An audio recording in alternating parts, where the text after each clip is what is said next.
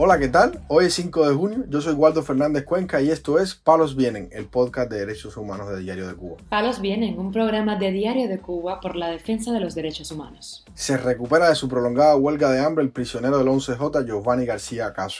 La madre del preso político Alexander Rodríguez denuncia delicado estado de salud de este opositor en la prisión 5 y medio en Pinar del Río.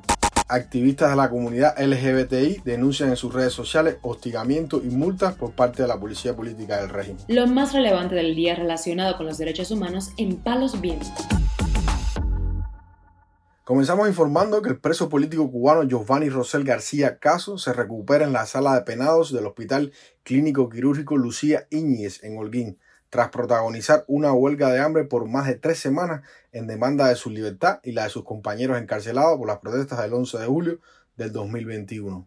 La esposa de este prisionero, Maylin Sánchez, declaró a Martín Noticias que pudo visitarlo en el hospital y señaló, no habíamos podido estar con él por mucho tiempo.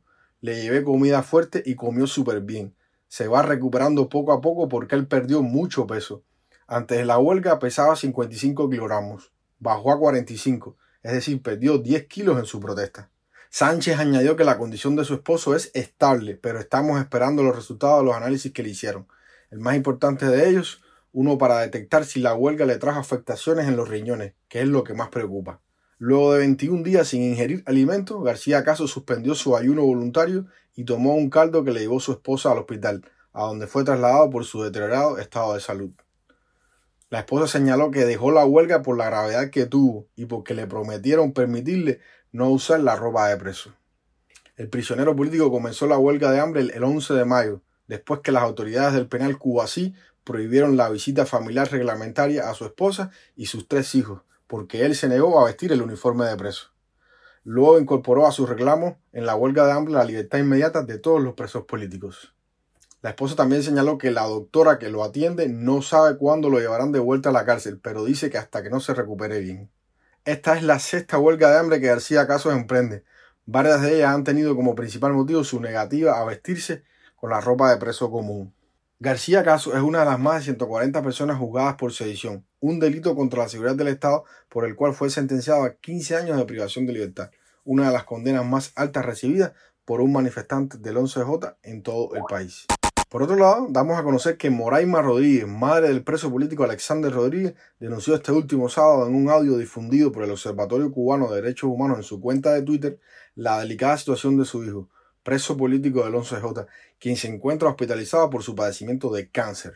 Escuchemos la denuncia de esta madre. Yo soy la madre de Alexander Díaz Rodríguez, preso político y manifestante del 11 de julio. Alexander Díaz Rodríguez es defensor de los derechos humanos y el 11 de julio salió a manifestarse por San Antonio de los Faños. Alexander hoy está en la prisión del 5 y medio cumpliendo su sanción, una sanción de 5 años, donde también se encuentra hoy en la sala de penado del Hospital Pinar del Río. Eh, su estado eh, es un estado, como todo el mundo sabemos, que tiene cáncer en la garganta, para nadie oculto que tiene cáncer en la garganta, en tercera fase. Eh, ha perdido peso, Alexander hoy por hoy está raquítico. Eh, Alexander ayer se me dio el parte, lo transfundieron, le pusieron sangre y hoy me le están pasando un suero. Este opositor fue condenado a cinco años de privación de libertad por participar en las protestas antigubernamentales del 11 de julio del 2021.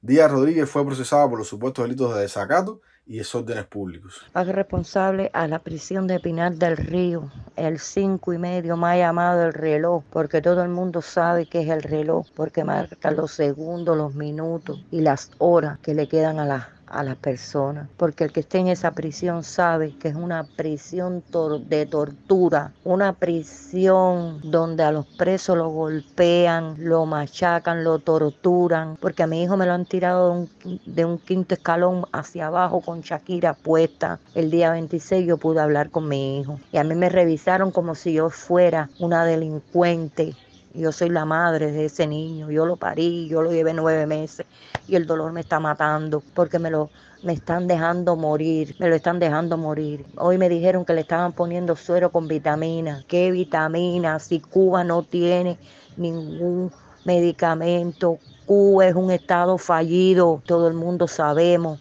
que Cuba es un estado fallido, que en Cuba no hay de nada, que están el pueblo se está muriendo y están matando a los presos políticos poco a poco y lentamente. En junio del 2022, Díaz Rodríguez inició una huelga de hambre en la prisión de Guanajay con el objetivo de exigir atención médica y fármacos que le eran negados por sus carceleros. Desde esa huelga su estado de salud se ha deteriorado constantemente.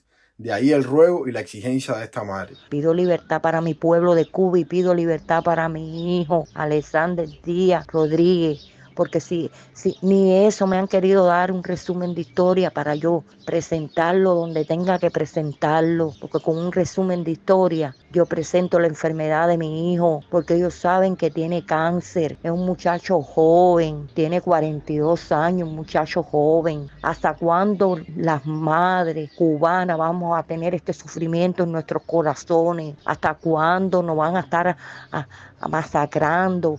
¿Hasta cuándo nos van a estar torturando? Porque si no torturan a nuestros hijos, nos están torturando a nosotros, lo que son unos asesinos terroristas. Este opositor es coordinador en el municipio de Artemisa del Partido Unión por Cuba Libre y firmante del proyecto Emilia que lidera el doctor Oscar Elías Bisset. Palos vienen. Para finalizar, informamos que Mel Herrera, actual directora de la revista digital Subalternas y activista de la comunidad LGBTI, ha denunciado en su perfil de Facebook un acoso sistemático por parte de la seguridad del Estado en los últimos meses. La última acción de los represores hacia esta comunicadora fue la imposición este viernes de una multa de 3 mil pesos por negarse a asistir a las citaciones que en varias ocasiones le ha hecho la policía política. En su último post en Facebook, Herrera expresó, estoy un poco agotada. Fueron alrededor de dos horas la redacción de la denuncia del mayor Pedro y la toma de mi declaración. Lidiar con la policía y su trato es extenuante. En un post anterior, esta activista trans había explicado que recibió varias citaciones policiales, pero que decidió no asistir debido a sus ocupaciones y porque consideraba que no tenía por qué hacerlo. Herrera presentó además dos quejas a la Fiscalía General en las que recurría a estas citaciones, pero asegura que nunca recibió respuesta por parte de este órgano. El régimen ha abierto contra ella una causa penal en el que los represores no definen el supuesto delito cometido por esta activista. Herrera, aunque ha manifestado su intención de abandonar el país debido al acoso de la seguridad del Estado, en estos momentos se encuentra regulada, el término que usan las autoridades para expresar que la persona tiene prohibición de salida del país. Otra activista, Laura Vargas, diseñadora de la revista Subalternas, también denunció el hostigamiento por parte de la policía política que padece desde finales del pasado año. Vargas, sin embargo, no autorizó a ningún medio de prensa a dar detalles de lo que escribió en sus redes sociales. Palos Vienen, un programa de Diario de Cuba por la defensa de los derechos humanos. Estas han sido las noticias de hoy en Palos Vienen, el podcast de derechos humanos de Diario de Cuba. Pueden escucharnos en DDC Radio, Spotify, Google Podcast, Apple Podcast, Telegram y SoundCloud. Yo soy Eduardo Fernández Cuenca y mañana regresamos con más noticias.